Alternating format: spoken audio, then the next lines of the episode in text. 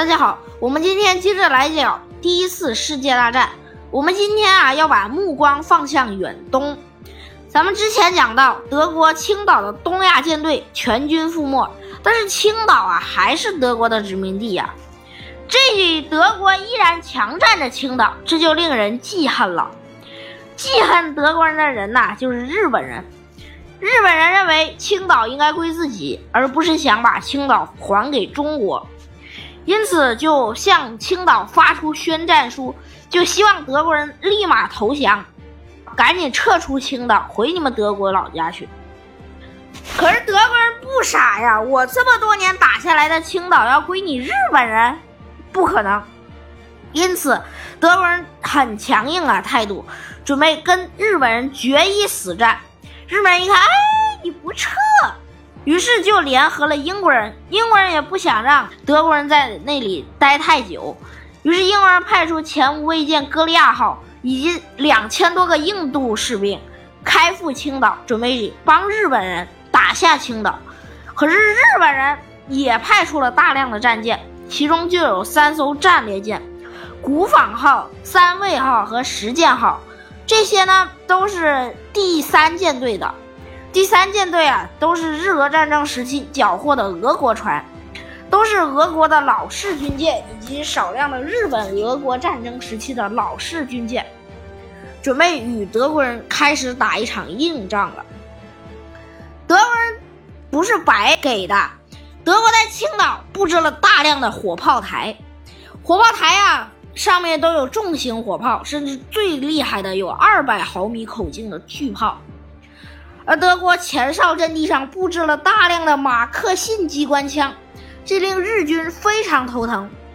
而德国都是参加过欧洲战场的老兵，日军全是一帮新兵，而且他们毫无实战经验，还是抱着日俄战争时期的想法去炮击俄国人的那种思想去打德国人。德国人跟俄国人根本就不是一个档次，因此让日本人吃了很大的亏。第一天。日军就开始向德军发起重型火炮的炮击，只有大量的日本士兵登陆，结果刚登陆就遭到了德国马克沁机关枪的连锁反应，所有的德国阵地都向日军倾泻出大量的子弹，这个令日本人特别伤感啊！因为我从没见过这样子的战争，这个欧洲老练的水手真是跟我们这些东亚人就完全不一样。这个就令日本人很恐惧。日军为了防止士兵逃跑，甚至还设立了督战队。那些督战队就是负责处决逃跑士兵的人。而德国人根本就不让日本人进攻。但是德国人也面临一个重要的问题，就是什么？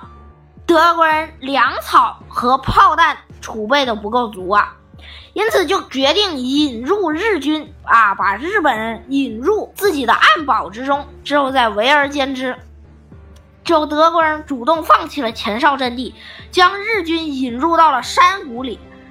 日军开始进攻一处山的时候，日本人调集了一万多人，结果耗费了一天多的时间，才将顶上的一百多个德国人赶走。因此啊，你可以想象双方差距有多么悬殊啊！虽然日军人多势众，可是德国人不是吃素的。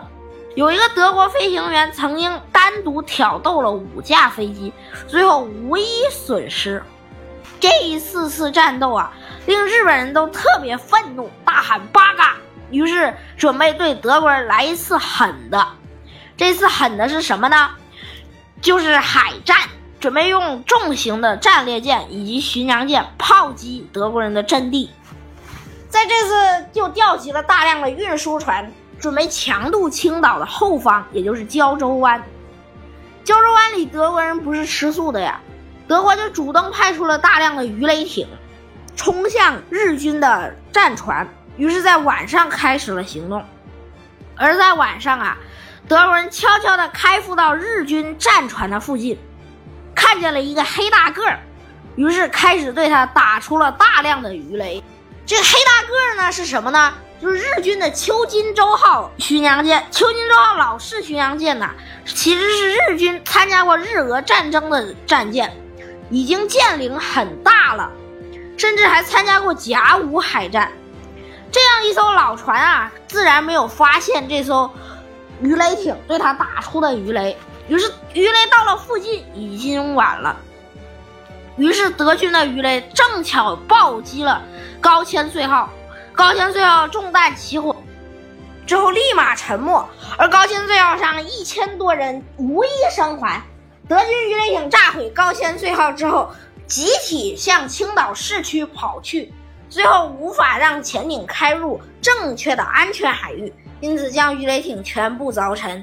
而这伙德国士兵呢，逃进了青岛，也算安全了。可是陆战上日军输得更惨，日军还在用那种老式的机关枪，而德军已经开始用马克沁了。日军伤亡惨重，而也有大量的军官阵亡。但是日军本来就穷。而且你军官都是贵族，贵族都稀少，而且你还死了，因此这更让日军雪上加霜啊！但是日军还是下令了强攻的命令，这个反而这个时候啊，令德国人开始动摇了。第四任德国胶州总督他知道啊，第三任胶州总督哎特鲁伯在任期间修筑了大量的工事，甚至是胶州总督府，可是他知道啊。这些东西现在都没有囤住粮草和多少士兵，以自己手上的这些兵力难以守住日本人的进攻啊！但是日军来势汹汹，你根本就没办法。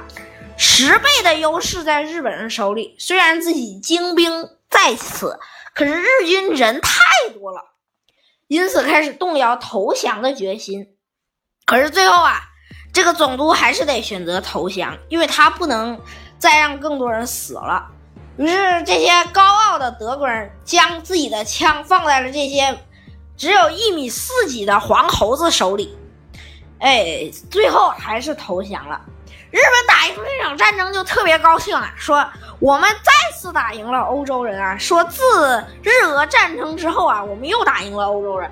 而当时日本人其实没有那么残暴的啊，因为当时欧洲都在呀。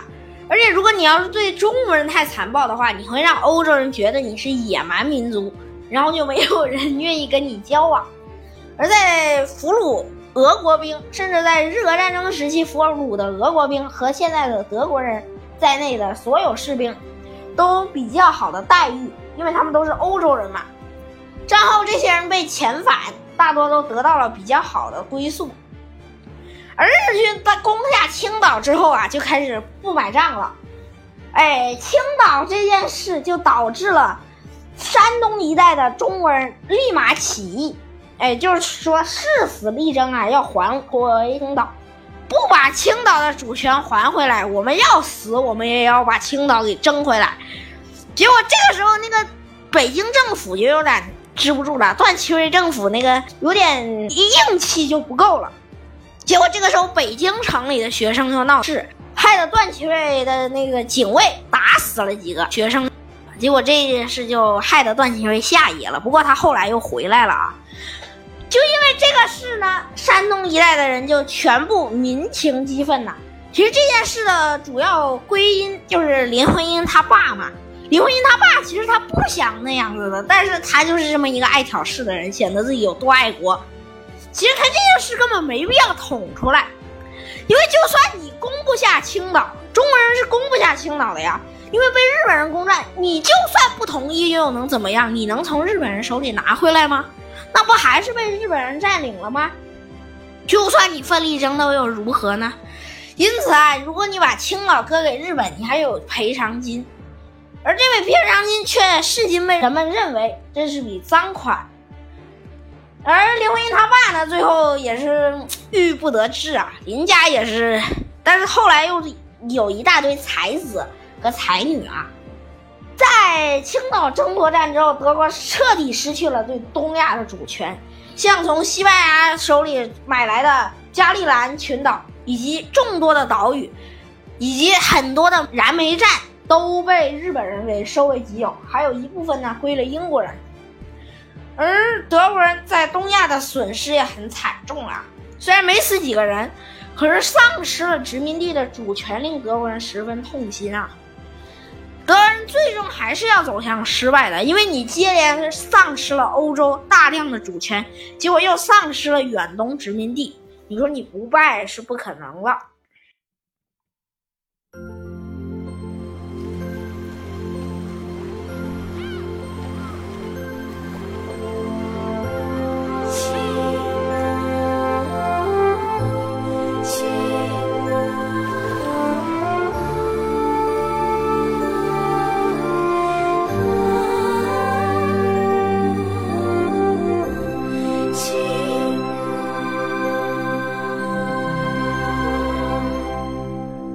小时候总喜欢唱那大海的歌谣，最爱去的地方就是海边的栈桥。